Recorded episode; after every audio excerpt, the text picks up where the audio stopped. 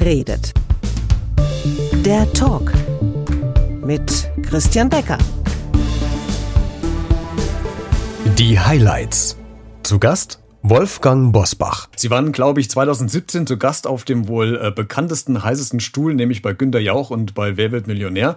Und bei einer DDR-Frage äh, zogen Sie ja damals den Telefonjoker und wählten die Nummer von Angela Merkel. Sie hat Ihnen ja zwar, glaube ich, eine SMS am Ende der Show noch geschrieben. Gab es denn nochmal ein Gespräch ähm, der Aufklärung? Haben Sie mit der Kanzlerin nochmal gesprochen, was Sie eigentlich vorhatten? Es war sogar noch etwas anderes. Es war ganz lustig. Das war ja besetzt bei Angela Merkel. Genau. Ich war ganz sicher, sie, sie ruft zurück. Kaum hatte ich im Publikum Platz genommen, hat sie auch zurückgerufen. Ach, Aber da musste ich sie ja, da musste ich sie ja wegdrücken. Das ist ja ganz peinlich, wenn man die Kanzlerin anruft und sie dann wegdrückt. Dann hat sie mir eine SMS geschrieben und ich kürze ab. Sie hat mir nie gesagt, ob sie die Antwort wusste oder nicht. Das kann ich auch verstehen. Denn wenn Angela Merkel sagen würde, die Antwort hätte ich gewusst, würde jeder sagen, ja klar, jetzt kann sie es sagen. ja, Und wenn genau. sie sagt, ich hätte es auch nicht gewusst, wäre es auch nicht gut. Zu Gast Schauspieler und Musicaldarsteller Tece Mierendorf. Wie hatten dir das Talent des Improvisierens mal geholfen, um mal auf der Musical- oder Theaterbühne dich aus einer verzwickten Rolle zu befreien? Also,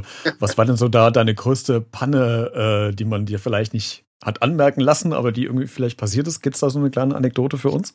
Ja, ich habe vor zwei Jahren Shrek gespielt und da ist es mir wirklich passiert, die allererste Begegnung, ich als Shrek äh, mit der Prinzessin. Da kletter ich diesen Turm hoch, um die Prinzessin zu retten und sie denkt ja, ich bin jetzt ihr edler, gut aussehender Prinz.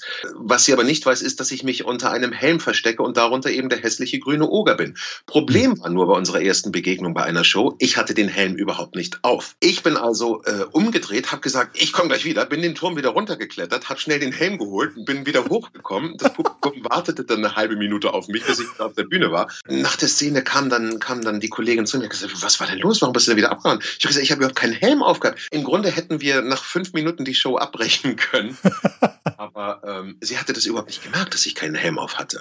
Ah, das war eine peinliche Situation. Zu Gast RTL Punkt 12 Reporter Thorsten Slegers. Thorsten, du hast ja in deinem Beruf schon ganz viele Experimente gemacht. Gibt es denn irgendein Experiment, was du irgendwie abgelehnt oder abgebrochen hast? Abgebrochen fast. Äh, das war eines meiner Selbstexperimente.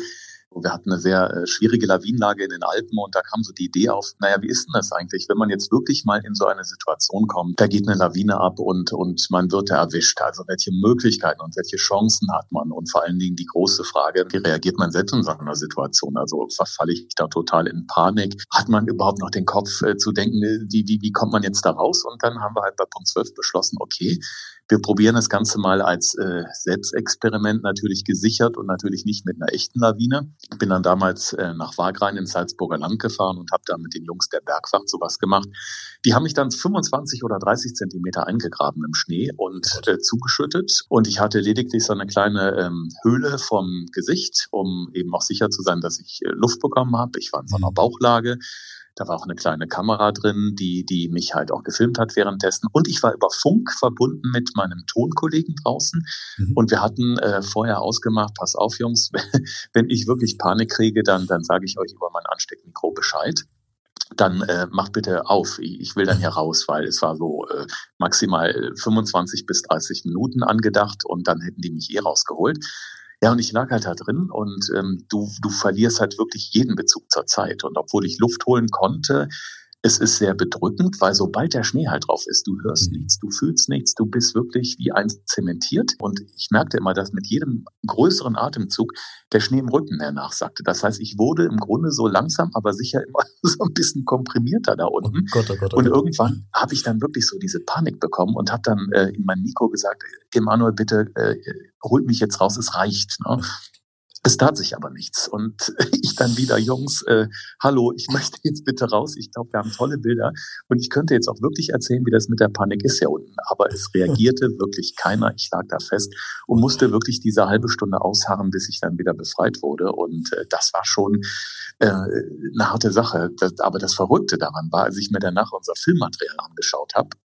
War eben ähm, in der Tat dann äh, mein, mein Mikro ausgefallen. Das heißt, man hat immer ein Rauschen gehört, aber meine Stimme nicht. Das heißt, irgendwie muss dieser Funkkontakt gestört worden sein. Und das war schon eine Ausnahmesituation, wo ich dann noch erstmal durchatmen musste. Oh,